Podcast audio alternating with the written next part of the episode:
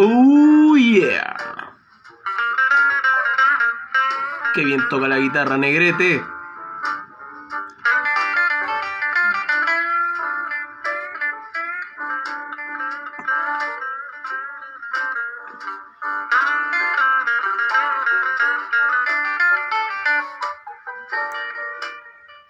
T-Bone Walker. Y la canción se llama Mean Old World. ¿Qué no podríamos decir respecto del blues? Hoy día en la mañana me levanté y llevamos cuatro semanas y quizás cinco días en cuarentena, saliendo lo más mínimo posible, solo para comprar y nada más. Hasta ahora no me han cortado los servicios básicos y tampoco el internet. Gracias a Dios, aquí la economía doméstica marcha bien en teoría. Me mantengo haciendo clases online y me ha dejado bastante exhausto. Todo porque la maldita modalidad online está haciendo que los alumnos de derecho caguen, weón. Y lo que es peor, muchas personas no saben qué hacer ante eso. Léanse la ley del consumidor, cabros, por favor, hagan el reclamo en el CERNAC, weón. Tienen derechos como estudiantes y es el derecho del consumidor. De verdad, insisto. Ya hay una persona que asegura, no quiero revelar su nombre, pero asegura que con el reclamo en el CERNAC le tiró la oreja a la universidad y le suspendieron el pago del arancel mientras dura la contingencia. Siga el instinto, se lo digo. Hágame caso. Uh, qué bien toca la guitarra negro. Ese sabor, weón, no puede venir de los blancos, weón. Qué te heavy. Ya. Dentro de todo lo que estaba hablando, en algún momento em, estuve haciendo clase a la gente de la Universidad Andrés Bello y resulta que no cachan nada. Pero yo soy de ahí, entonces me ofrecí a hacerle clases y les cobré Luca la hora. Así que les paso el dato a quien escuche esto. Luca, mil pesos chilenos, que es nada. Bueno, para mucha gente podría ser mucho, pero mil pesos es un billete de uno. Cobro eso por una hora, por explicar la materia. Y hasta ahora ha dado buen resultado. Mis alumnos hasta ahora no se han quejado, tengo cuatro, y han aprendido caleta. Y están muy agradecidos. Y yo estoy agradecido de que hayan confiado en su servidor.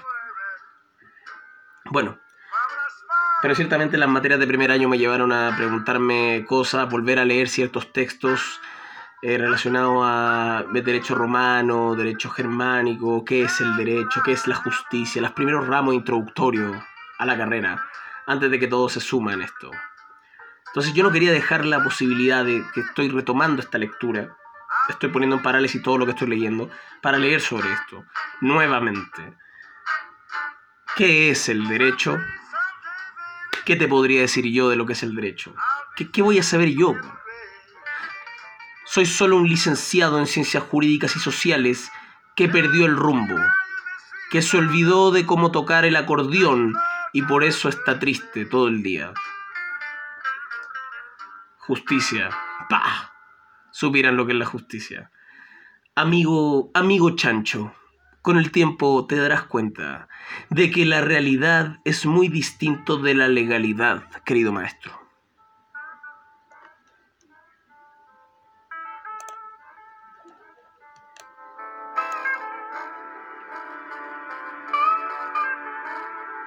No olvidéis estas palabras.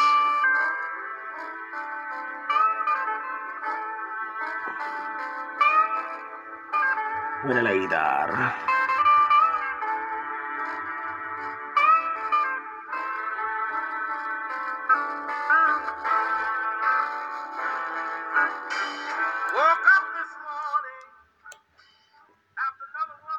Bueno, por mencionar algo, digamos un par de cosas del derecho. ¿Qué es el derecho? Primero, lo inventaron los romanos.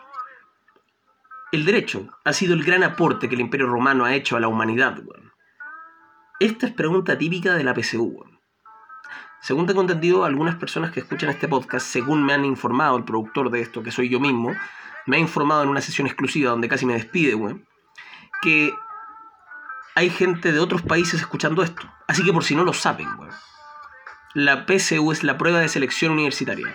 La forma más nefasta que tiene un gobierno de saber quién entra a la universidad y quién no. Bueno, preguntas de conocimiento general que se aprenden en la educación de secundaria y primaria, enseñanza básica, enseñanza media. Entonces, una pregunta típica de la PSU es, ¿cuál fue el mayor aporte del, del Imperio Romano a la humanidad? El derecho. Que nunca se te olvide. Lo inventaron los romanos uno de los mayores aportes que esta gran civilización haya hecho a la historia de Occidente. Ahora bien, los romanos no se referían a la palabra derecho, se referían a la palabra ius, que proviene del latín, un derivado de lo que es la palabra justicia. Bueno, esto... Hay muchas concepciones de lo que podría ser el ius, pero siempre es un término relacionado a lo que es jurídico. Según un gran autor llamado Alfredo Di Pietro, quien era abogado, profesor, juez y jurista argentino, especialista en derecho romano, de los más destacados del Cono Sur, decía que en términos muy generales, el ius siempre hace referencia a lo que es justo o a la búsqueda de lo justo. primero eso. Segundo lugar, los tres pilares fundamentales que han hecho nuestro derecho en Occidente son, toma nota, el derecho romano, el derecho germano y el derecho canónico. Filo. Con esas dos cosas ya podríamos empezar a hablar de qué es el derecho. Pero pongo otra canción,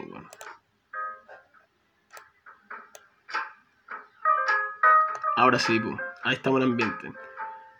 Champion Jack Dupree, Junkers Blues, el blues de los Junkers.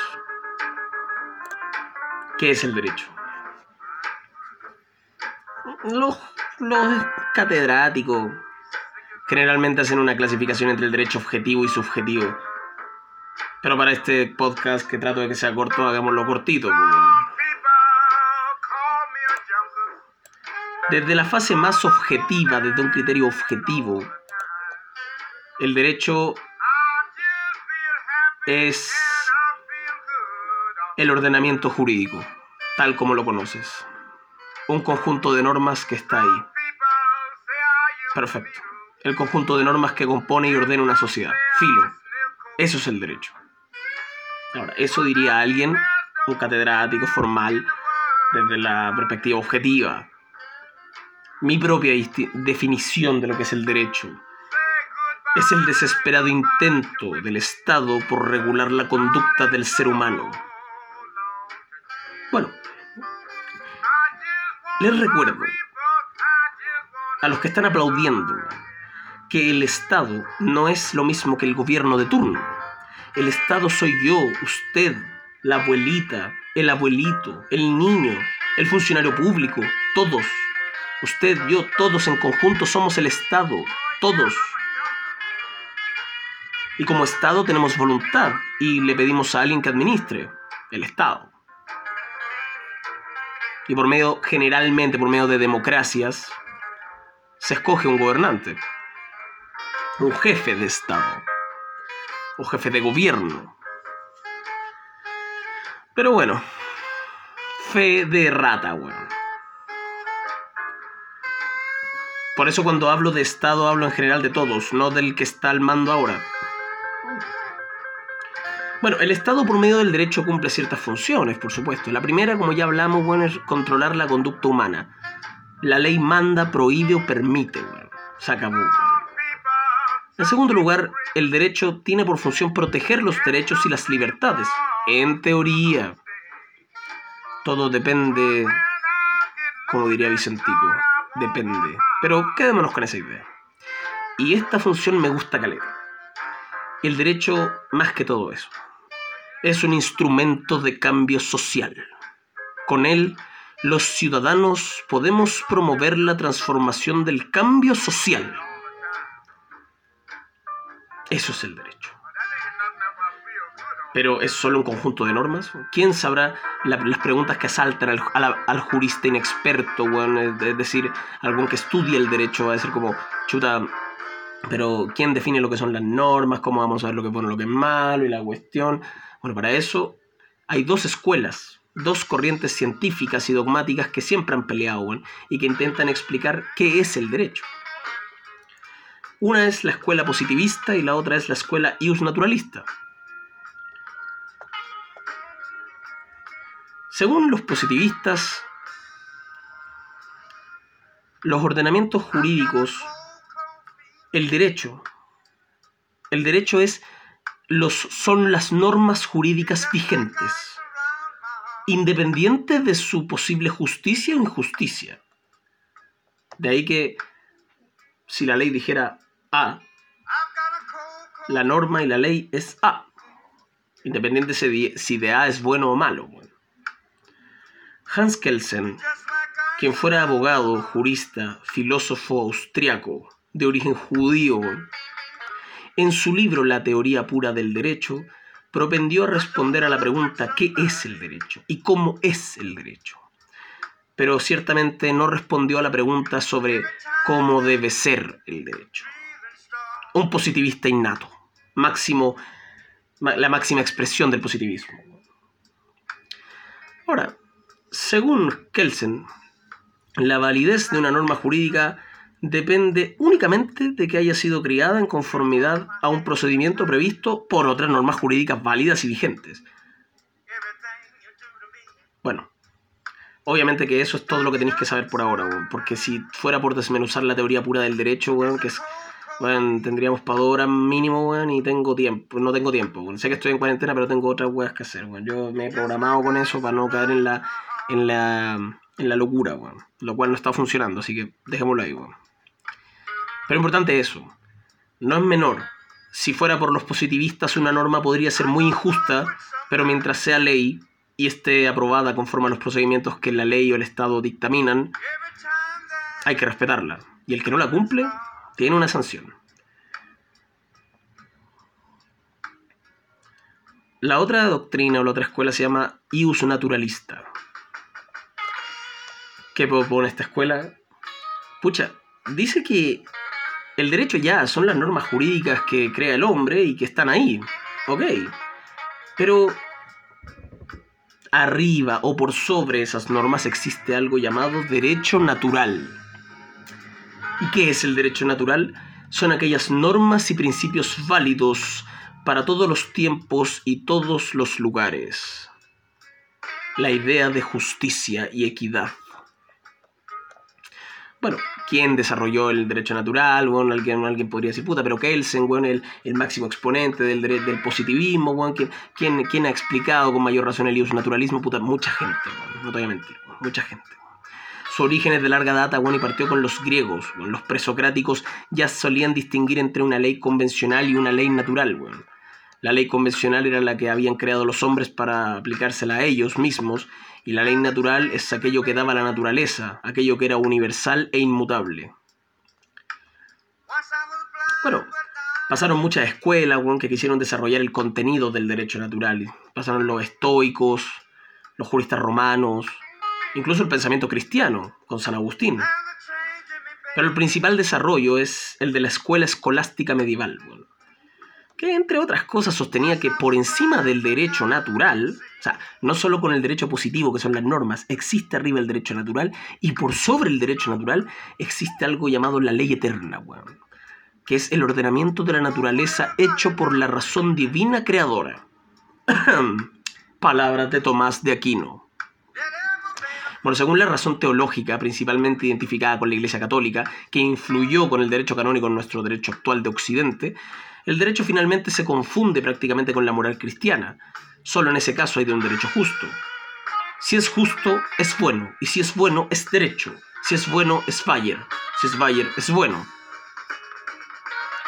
en el fondo, el naturalismo es una escuela que ha intentado desarrollar cuando el derecho positivo, o sea, las normas jurídicas que están en nuestro papel, en nuestra constitución, son justas. O sea, esta corriente es más entretenida de analizar, porque se, se parte de la base que puede existir una ley que no sea justa, así como puede existir un rey o un presidente de la república que no sea justo. Y si fuera injusto, ¿debemos seguirlo? ¿Obedecerlo? Bueno, la ley, finalmente, la ley de los hombres, la ley de las personas, de las sociedades, siempre dependerá, según esta doctrina, finalmente de una ley natural o de un derecho natural, que no es sino otra cosa que la idea de justicia universal aplicable a todos. Y el derecho es tal solo si es considerado justo. Ahora, ¿cómo sabremos lo que es justo o no? ¿Quién debe determinar lo que es justo o no? Bueno, a mi parecer, según hasta donde he leído, y eso no significa que tenga la razón, eh, dicen que un principio para acercarse a lo que sería el derecho natural es a través de la recta razón. En la utilización de la razón, la recta razón como don dado a las personas, es la forma de alcanzar una concepción de justicia universal.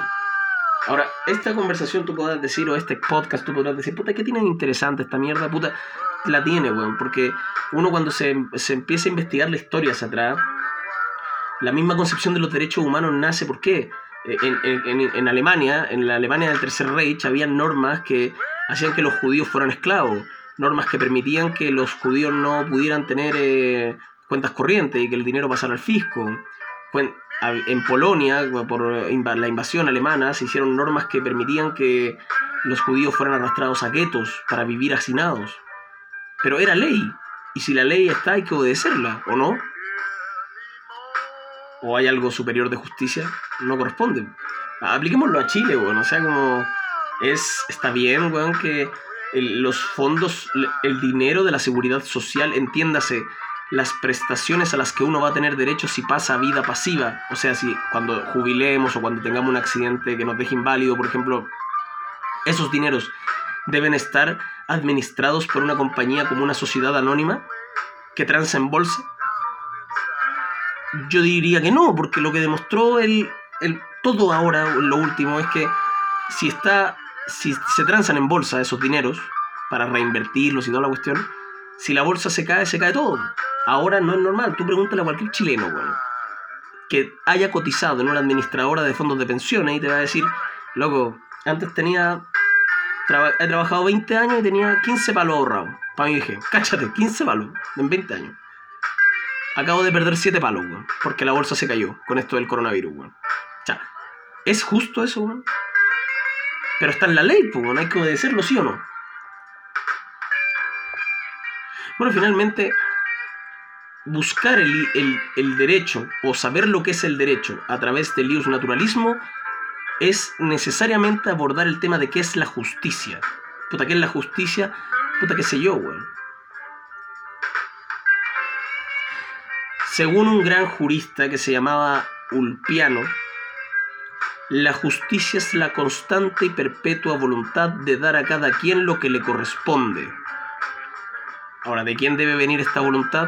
Puta que sé yo, ¿Cómo saber lo que es justo en cada caso? Puta que sé yo,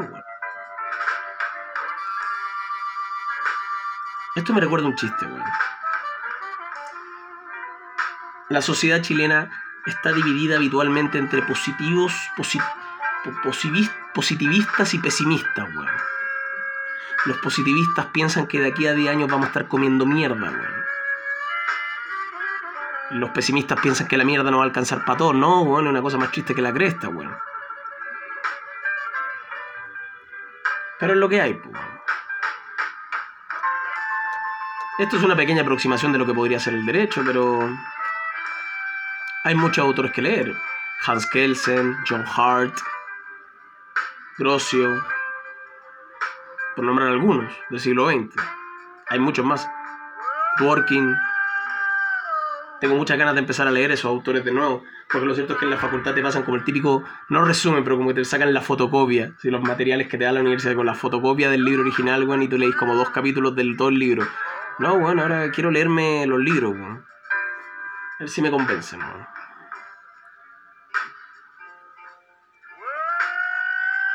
Esta, sin lugar a dudas, debe ser la explicación más flight de lo que es el derecho, Pero es lo que hay, por último, el programa es mío, libertad de expresión asegurada y sin censura previa. Así lo dice la Constitución. ¿En qué, en qué artículo? Te lo digo al toque.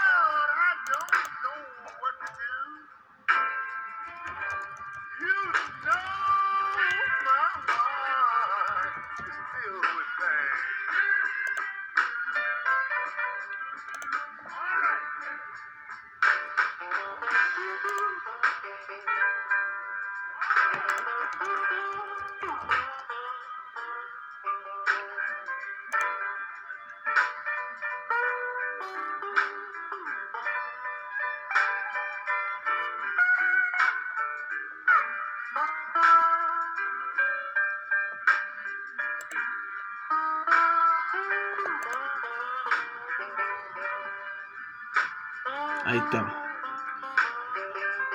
Artículo 19 de la Constitución Política Chilena número 12. La Constitución asegura a todas las personas la libertad de emitir opinión y la de informar sin censura previa, en cualquier forma y por cualquier medio, sin perjuicio de responder por los delitos y los abusos que se cometan en el ejercicio de esas libertades. Así que el que quiera escucharlo, escúchelo.